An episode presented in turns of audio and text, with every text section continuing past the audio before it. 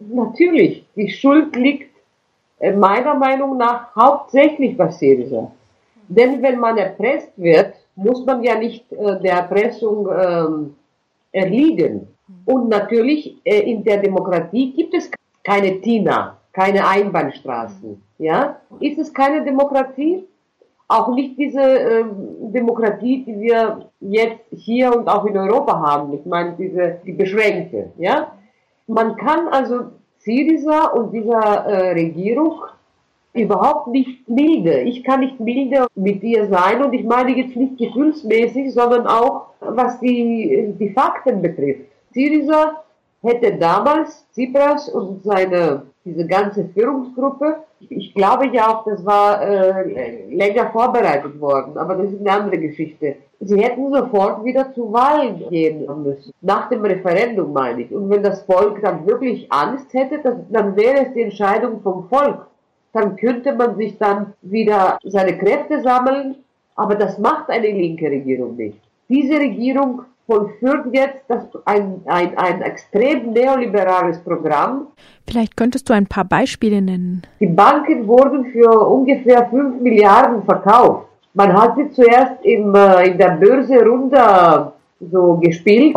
Sie hatte fast keinen äh, Wert mehr. Das ist nicht Zufall. Da greift eine Regierung ein. Und die Banken zum Beispiel wurden für 4, 5 Milliarden und sie, sie sie haben natürlich viel, viel größeren Wert, wenn man nur überlegt, dass da um die 200 Milliarden äh, von den Bürgern drin sind, oder ich weiß nicht wie viel. Das ist zum Beispiel kriminell. Das ist nicht nur die Banken, die mit öffentlichem Geld äh, rekapitalisiert wurden, ja.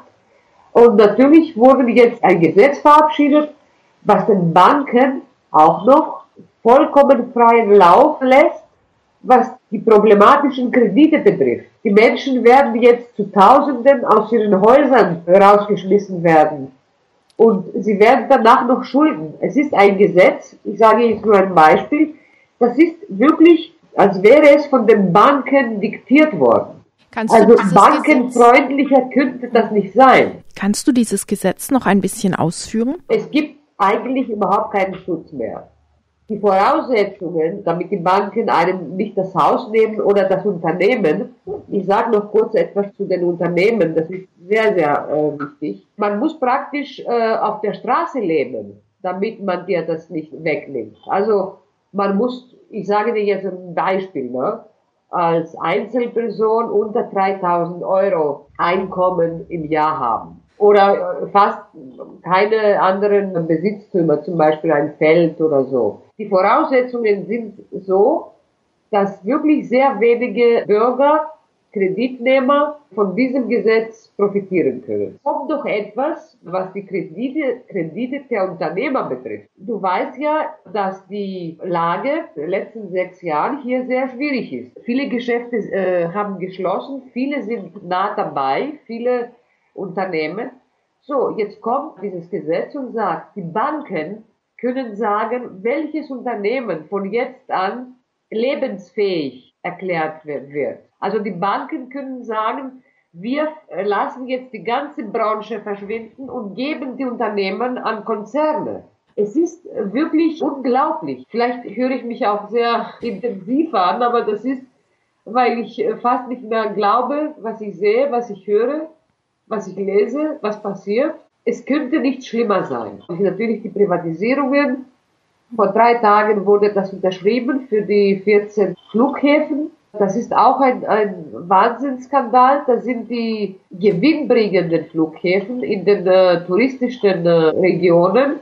Und für wirklich ein Stück Brot, wenn man bedenkt, was der wirklicher Wert ist, für 40 Jahre, Fraport kann jetzt bestimmen, kann jetzt auch den touristischen Verkehr hier regulieren und natürlich behält äh, der Staat nur andere äh, kleinere Flughäfen, die Defizite haben. Der Staat hat jetzt für 1,2 Milliarden 14 Flughäfen hergegeben, die die meisten Gewinne haben. Santorini, Korfu, Rhodos, um einige Beispiele, Mykonos, einige Beispiele zu nennen.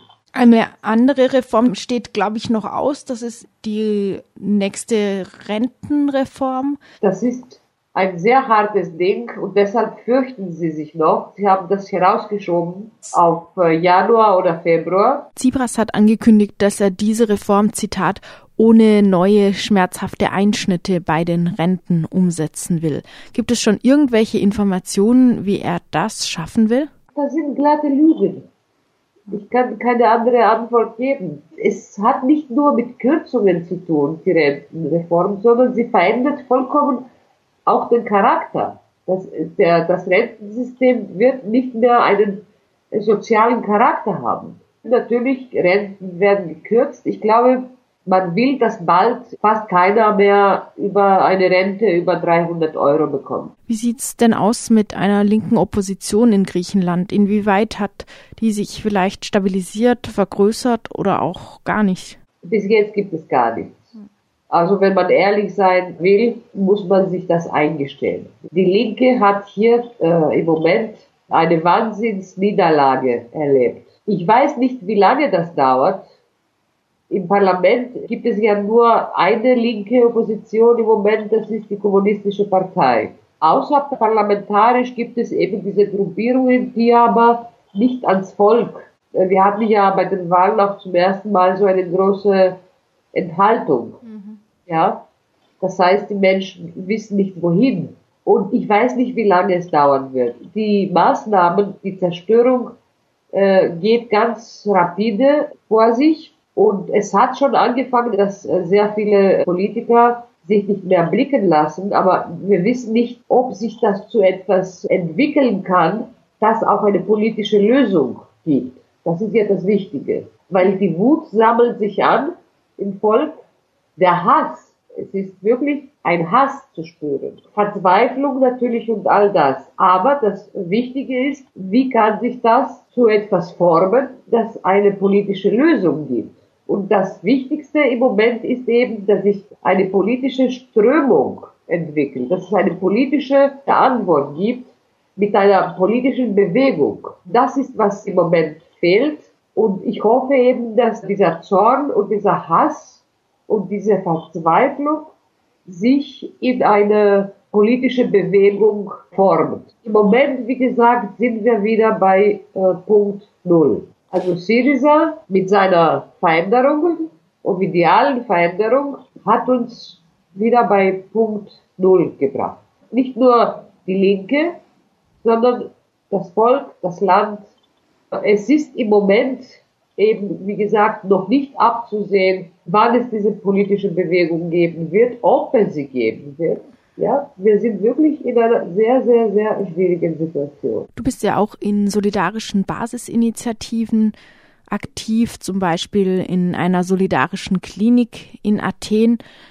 Wie ist denn da zurzeit die Stimmung? Macht sich Resignation breit oder arbeitet ihr einfach weiter wie bisher? Ja, man arbeitet weiter wie bisher, aber die Resignation ist auch da. Man gibt nicht auf, man macht weiter. Ich meine, man führt diese Projekte weiter, aber die Resignation, das hat uns alle getroffen, das hat die ganze Gesellschaft getroffen, das hat auch Leute getroffen, die auch immer noch weitermachen, aber nicht mit dieser Kraft wie vorher.